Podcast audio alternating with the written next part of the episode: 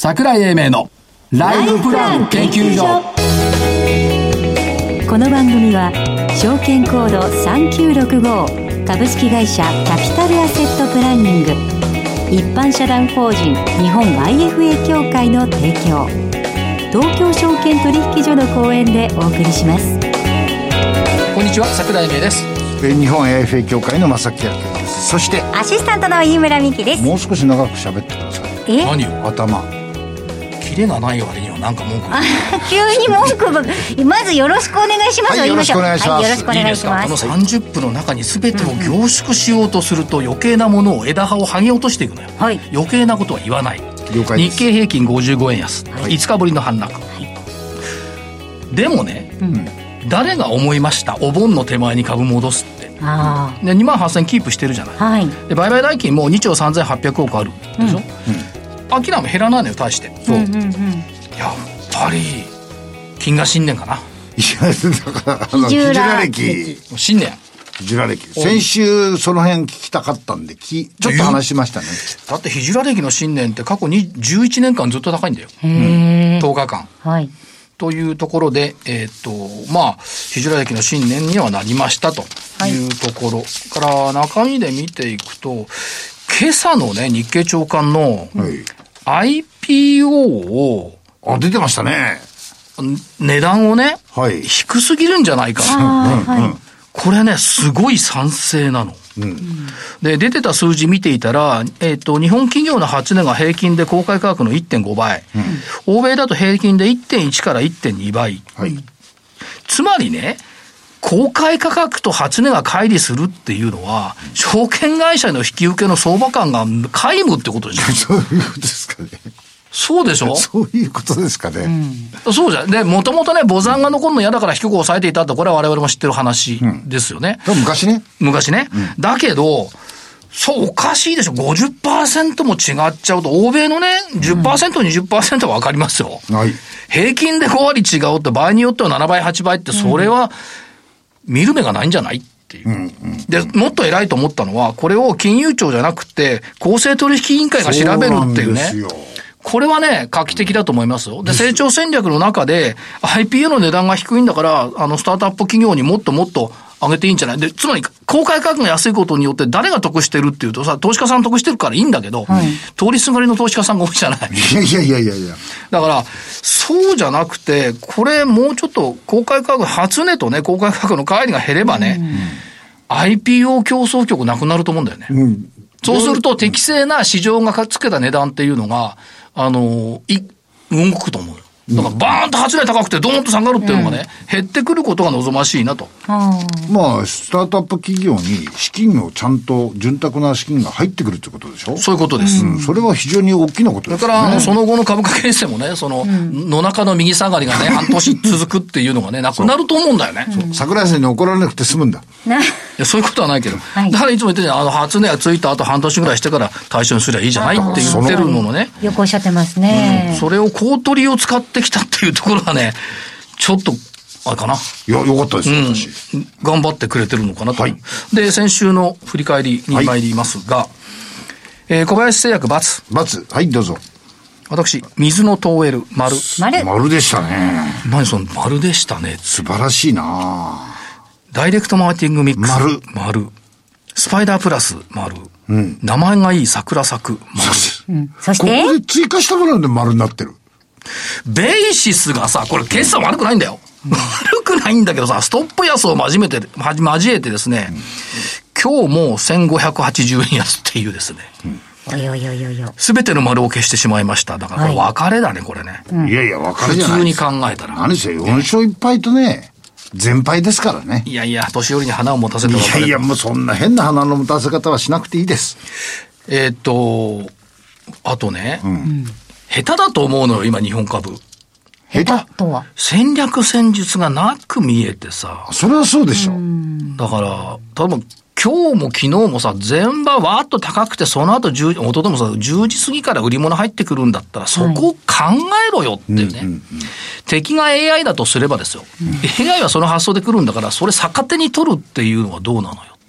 っていうね。うん、だから、例えば柔道で金メダルたくさん取ってますけども、柔道っていうのはふっと頭に浮かんで、相手の力を利用して勝つっていうことも必要じゃないか。はい、つまり売り方の買い戻しの余力をどう、はい、どう利用するんだ。投げる瞬間は、投げる方もタイは浮いてるらしいですよ。そう。うん、ふっと思ったんだけど、高校の時にさ、柔道っつうの必修でこれしかなくてやらされたんだけど、3年間受け身ばっかり。はい。ほんで、ふっと頭に浮かんで、和村さんっていう先生が頭に浮かんでさ、この先生8段だったんだよね。それすごい。で、3年間やらされたこと、受け身だけだよ。ああで、柔道の本質は分かんないんだけど、はい、でもふっと考えたらあれって人の力利用するんだよね。今、人生受け身になってからいいじゃないですか。はい、今週の銘柄どうぞ。はい、行きましょう。はい。えー、っと、山彦。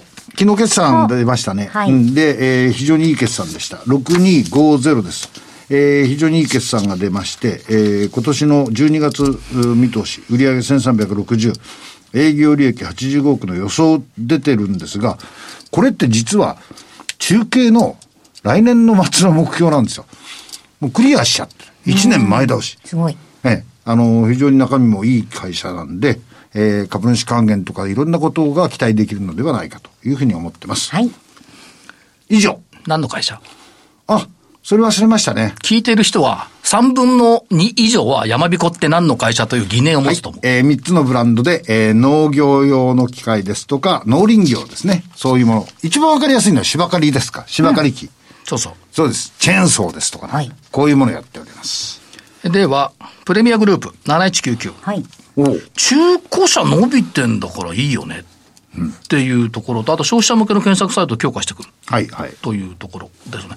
中古車のクレジットって伸びてくると思う。ないんだもん。そうですね。それから、えっ、ー、と、バリオセキュア4494ネットセキュリティサービス中核ということですけども、まあ、どんどんどんどんこれは、あの、代理店使って伸びていくんじゃないかなと思って、もう一つ、ば、えっ、ー、と、セキュリティのところで、セグエ3968、はい、えー、セキュリティ製品の輸入販売とソリューションということですけども、ギガスクール案件、うん、よ伸びてくんじゃないのっていうのを思っていて、業績むちゃくちゃいいんだよね。いいですね。で、セグエ、これで3つ。はい。4つ目。はい。3979ウルル。お、ウルル。うん。入札情報速報サービスとかデータ入力などの BPO 事業って言ったところですけども、えー、さっきと一緒だよね。24年3月期までの中継で考えた売上高48億円を1年前倒し達成の方向っていう。やっぱりね、うん。そういうところを見ていくんで、以上4社。はい。ということで、はい、えー、この後はさらに素晴らしいゲストの方のご登場です。はい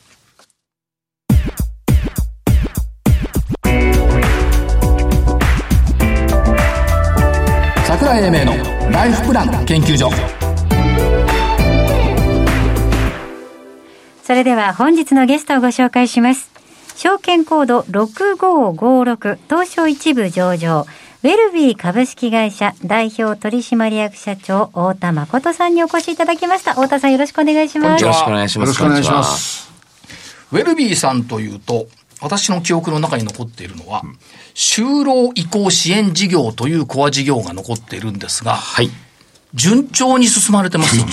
そうですね、おかげさまで、うん、今、全国でも、もうすぐ90ぐらいに、90箇所ぐらいになる勢いで進んでます。これやっぱり地域のネットワークと連携したサポートっていうのは強みになってくるんでしょうか？そうですね。あの、精神科医のいろんな地域の先生方との連携が特にあの強いので、はい、まあそういった関係で、こう、ご紹介なんかも、利用者さんのご紹介なんかもいただけてますし、あと地域の事業所の人間が、まあ積極的に、あの、営業活動といいますか、はい、いろいろ顔を売ったりですね、え利用者さん紹介してもらったら、そのアフターケアで、えー、状況をお伝えするとか、あさせていただいてますので、まあちょっと普通の福祉事業所とは違う、うようなイメージを持たれる場合も多いですね。そうですよね。だからやっぱり地域にも根ざしてるし、それから御社が発展するっていうことは、これ言い換えると社長のメッセージもありますけれども、すべての人がやっぱり希望を持てる人たちが増えてきて、すべてに近づいていくっていうことですよね。まあそこを目指して、はい、やっていけてるればいいなと思ってだからかっこいいんですよ。声もいい順順調に、声もいいんですけど、順調に進んできているということで、えっ、と、まあ、業績面、あの、前期見てても順調ですし、えっ、ー、と、決算日明日なんで、そうですね。まあ、そこは今日伺いませんけども、ね。はい、ということで、えー、ご勘弁いただくということですけども、ただそのビジネスモデルとしては、えっ、ー、と、行政と利用者さん両方から報酬をもらえる。まあ、基本的に、あの、利用者さんの、あ自己負担っていうのはない方がほとんどです。なるほど。はい。まあ、あ世帯所得、あの、配偶者がいる方は、その方の所得も含めますけど、大人の方の方々については仕事してない方、はい、で、仕事ができて自立できるように頑張ろうという方々が利用者なので、まあ、収入がないので、はい、えー、基本的にはない人が多いですね。なるほど。それともう一つ、あの、成長戦略っていう中で、その、三つの要素がある。はい。一つが拠点数。そうですね、はい。から二つ目が単価。はい。で、三つ目が稼働率。そうですね。と訴えられておられますけども、はい、拠点数っていうのは、やっぱ順調に増えてきてるってことですか、ね、そうですね。まだまだ、こう、出店できてないエリアありますし、あの、出店してるエリアでも、まだ定員をもう超えてし、超えそうなので、えー、新しくまた第2センターとか、第3センターっていうふうに出店してるエリアも出てきてますので、まあ、その点ではまだまだ、あの、出すエリアっていうのはたくさんあると思ってます。あとは単価っていうところでいくと、はい、やっぱりその、就職されてる方も多いし、重要なのは定着率。そうですね。これも重要ですけども、これも高いところになまあそうですね。おかげさまで、あの、どのセンあの、時間が経ってきてくればくるほど、おセンターの利用者さんの就職された方の辞めない率ですね。はい。増えてます。からまあ稼働率っていうことでいくと、まあ地域もそうですし、医療機関さんとのコネクション構築。っていうのがやっぱりこう大きい。そうですね。そこも大きいですね。もう一つ単価っていうことでいくと、報酬の改定っていうのはどういう現状になってるんでしょうか？そうです。3年に1回報酬改定ありまして、はい、今年の4月にもまた大きな改定がございました。で、まああのー、まあすごく評価をしていただいている部分と、はい、あとまあ社会的ニーズ。一億総活躍時代ということで、まあ、障害を持った方々もですね、あの、社会参加していただいて仕事してもらおうというような政策ですので、まあ、それが追い風になって、報酬もですね、まあ、少し上がっているというのが実情だと思います。はい、そして今日は、新しい話を二つほど伺っていきたいと思うんですけども、えっと、まずは7月30日に発表されました、創造的プログラミングアプリ、スプリンギンを開発している、はい、えー、株式会社仕組みデザインさんに対する出資ということで、プレス発表されました。はい、この創造的プログラミングアプリ、スプリンギンっていうのは、やっぱ優れものなんですか？そうですね。あの、この会社自体が、その、文部科学省とか、総務省とか、まあ、経産省がやってる、あの、小学校プログラミング教育の拡充を、あの、図る取り組みのミラプロ2020っていうのがあるんですけど、そこではもうベンチャー企業で唯一、まあ、他にはもう大企業ばっかりなんですけど、はい、本当にベンチャー企業では唯一ですね、えー、そこで、あのー、採択されるというふうに、まあ、すごく注目されてるんですけど、まあ、簡単に言うと、こう、視覚的にですね、えプログラムを作っていこうという、まあ、英語を組み合わせてですね、作っていくんではなくて、英語とか数字を組み合わせて作っていくだけじゃなくて、あの、もう丸とか四角とか三角とかですね、そういったものをこう自分の資格で選びながら、はい、あ絵とかあゲームとか作っていけるような仕組みなので、まあ、小学校、小学生とか中学生のプログラミング教育の基礎となり得るものだというふうにえー、考えてます。で、も、もともとそのプログラミングの中で有名なのは、スクラッチ。そうですね。っていうのがありますが、これはまあ文字を利用するっていう意味でいくと、高学年にならないと難しい。まあなかなかそうですね。難しいと思いますし、スプリンギンはその基礎にも考え方はなりますし、まあ、スプリンギン自体がですね、今後、まあ、大きな、あそういうプログラミングに使われていく市場にも出てくるんじゃないかと言われてますので、まあ、新しい本当に分野で注目もされてて。だからすごいと思うのは、スクラッチっていうのはいわば文字。はい。で、スプリンギンっていうのはいわば絵。そうですね。はい。っていうことで、プログラミングを進めていくっていうことですから、プログラミングで絵であれば、みんなついていけますよね。そうですね。多分。はい。で、例えばその、あの、スクラッチを正木さんにやると言っても無理ですが、スプリンギンならやっていける。いけるかもしれない。プログラミングができる。いや、できるんだよ。だだ小学生の低学年でもできるのよ。もう1歳、2歳の子でも、1歳、2歳やったりするぐらい当然70歳だってできると思う。わかりました。ありがとうございます。すいませんね。え ?1 歳、2歳のおしめした子ができるんだからさ。いいもの作れますよ。そう。でも、これってだけど、裾野の広がりという意味では楽しみですね。そうですね。あの、小学校でもかなり採択されたりしているので、学校の授業として。あの、どんどん広がっていきまして、うちはまあ、特に療育はい、その発達障害とかを持ったお子さんたちの教育にも現場でもまあ使っていく予定ですし、うん、はい。で、まあコロナ禍っていうのも一つあるんですけども、ステイホーム等々もある多いんで、うん、ダウンロード伸びてんですね。ダウンロードかなり伸びてますね。はい。だからこれからはスプリンキンですよ。そうです。これが一つの新たなプレス。そうですね、はい。あともう一つ、はい、えっ、と、7月20日に発表されたのが、これは、えっ、ー、と、御社の子会社になりますね、ウェルビーリンクさん。が、はい、えー、ネオファーマジャパン株式会社との間で、えー、5アラ、5アラっていうか、えー、これね、5、5アミノレプリン酸の、こう、えっ、ー、と、原体に関して日本国内における販売総代理店契約を締結した。はい。この、5アラっていうのは何者なんでしょうそうですね。ALA と書きます。まあ、アミノ酸の、あの、一つなんですけど、その、まあ、ずいぶん前からですね、注目化されていて、そのミトコンドリアを活性化するということで、はい、まあ、いろんなあ薬にもなるんじゃないかっていうふうな臨床試験なんかも進んでますし、まあ、そ、そういうものなんですが、その、最近になってですね、まあ、新型コロナウイルスの、はい、まあ、それを100%阻害できるということが長崎大学で論文発表になってですね、はい、まあ、今一段とまあ注目を集めている。サプリとしてもまあ世の中に出回っていて、まあ、人気非常にあるんですが、まあ、それの、まあ、サプリになる前の段階、粉ですよね。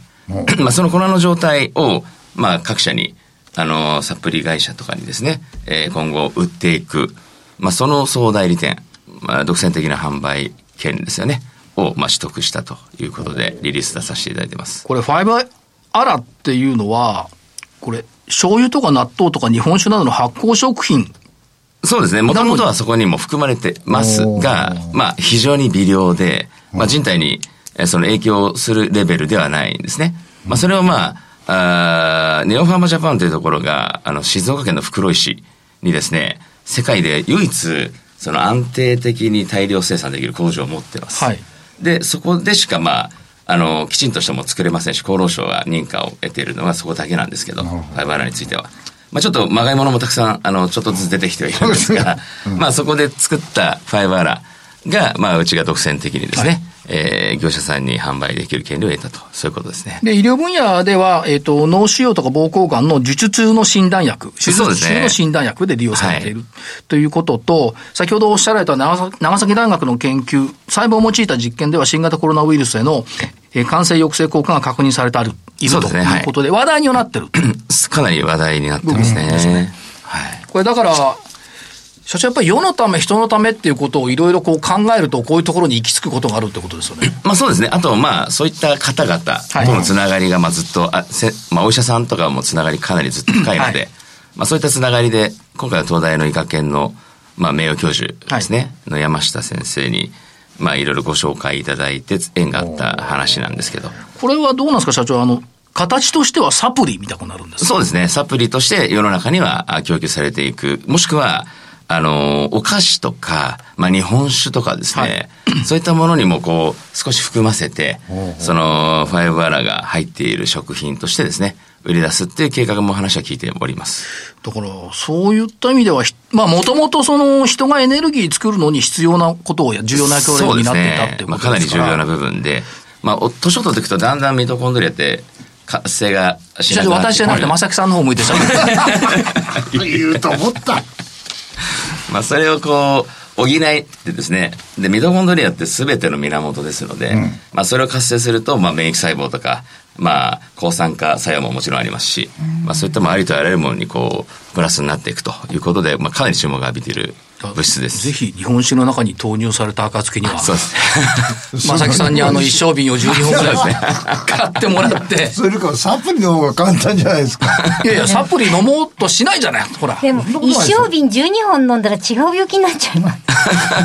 いやいや、体のために。体、大丈夫かなあ、でもサプリメントの飲み比べしてるもんね、ゴルフ場行くとね、お昼の時にみんな。ねうん、飲み比べをするんです俺こんな飲んでるんだよってなんかすごいさ羨ましそうに言うわけよ。偉そうに。僕は何も飲んでないから。なんか持ってる人が偉いんじゃないみんなで発表会してるんですね。そうそうそう。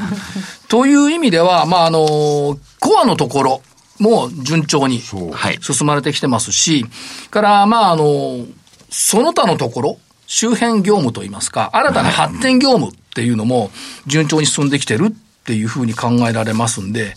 そうですね。ありがとうございます。悩みないですね。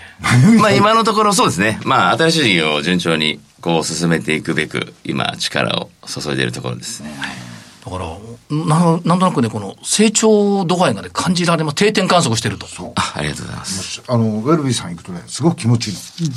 うん、受付入ったと日本酒ある？立って。いらっしゃいませすんごい気持ちよ。ありがとうございます。それはだって人の基本だからね。そうです。まさきさんなんかムッとしてるからね。いらっしゃいませって聞いたことないもん。いつもニコニコしてますよ。ということで、社長、あの、投資家さんにメッセージ一言頂戴です、そうですね。あの、まあ、えー、もともとのなっている就労移行支援とか療育事業も、まあ、今後さらに全国に広めていこうと思ってますし、まあ、新しい分野ででもですね、世の中に貢献できるように頑張っていきますので、引き続き応援していただけると嬉しく思います。今日は明るいお話をありがとうございました。え今日のゲストは、証券コード6556東証一部上場ウェルビー株式会社代表取締役社長太田誠さんでした。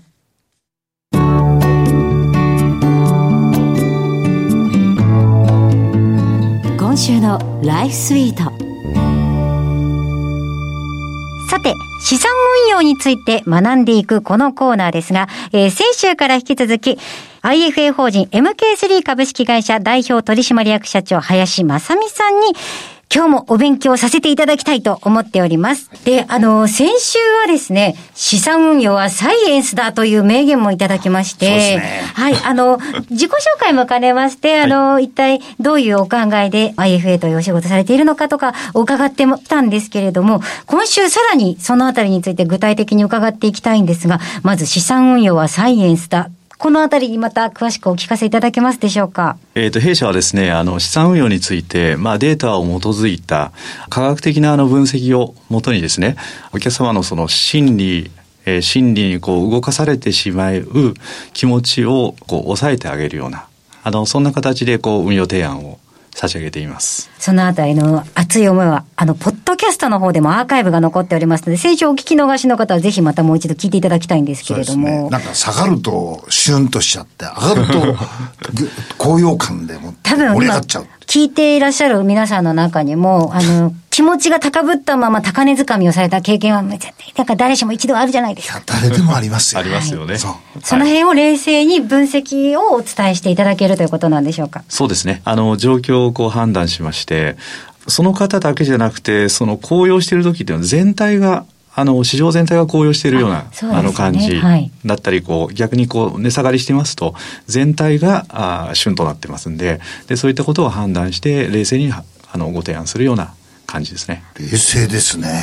クール？クール。でも相場と向き合ってそれ大切ですよね。生き物を相手にするのに自分もわっちゃわっちゃしてたらだってダメですもんね。そうですね。そうですね。うん、基本的な考え方ってリスク管理を重要視する。はい、これはもう個人も法人もすべて一緒だということですかね。リスク管理を我々重視してるんですけれども、まあリスク管理っていうとちょっと難しく聞こえるんですけど、うん、要はなるべく損しないように、はい、はい、あの、ポートフォリオなり、投資するその対象を選ぶ、はい、儲けていくのは大事なんですけれども損しないことの方があの重要ですので。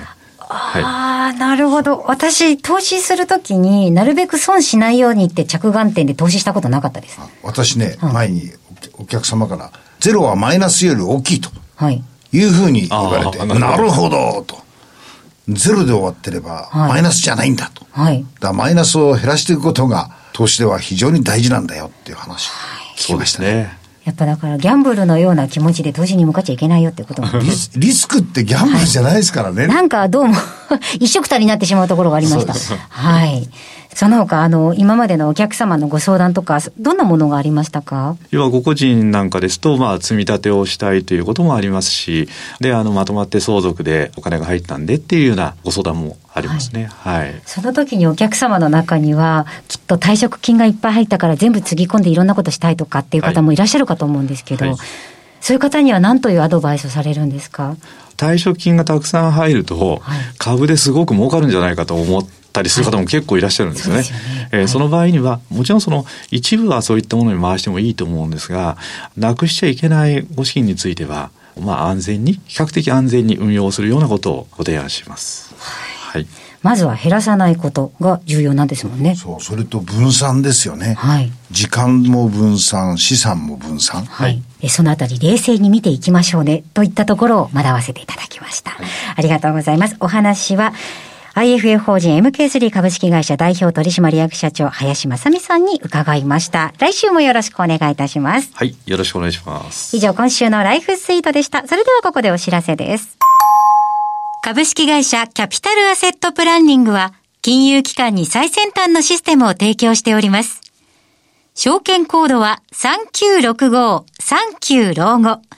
フィンテックにより、日本人の豊かな老後と円滑な相続、事業承継を創造することをミッションとしております。国内42社の生命保険会社のうち、2社に1社が当社のシステムを利用し、政府の設計から申し込み、契約締結に至る政府販売プロセスをペーパーレスにより実現しております。また、障害資金繰りをスマホで予想するライフプランアプリ、資産家向け相続財産承継システムを開発提供しております。証券コード3965 39老後。キャピタルアセットプランニングは、フィンテックによって人生100年時代の豊かな老後を実現いたします。資産運用の目標設定は、人それぞれにより異なります。個々の目標達成のために、独立、中立な立場から専門性を生かしたアドバイスをするのが、金融商品仲介業 IFA です。一般社団法人日本 IFA 協会は、企業 IR 情報を資産運用に有効活用していただくため、協賛企業のご支援のもと、この番組に協力しております。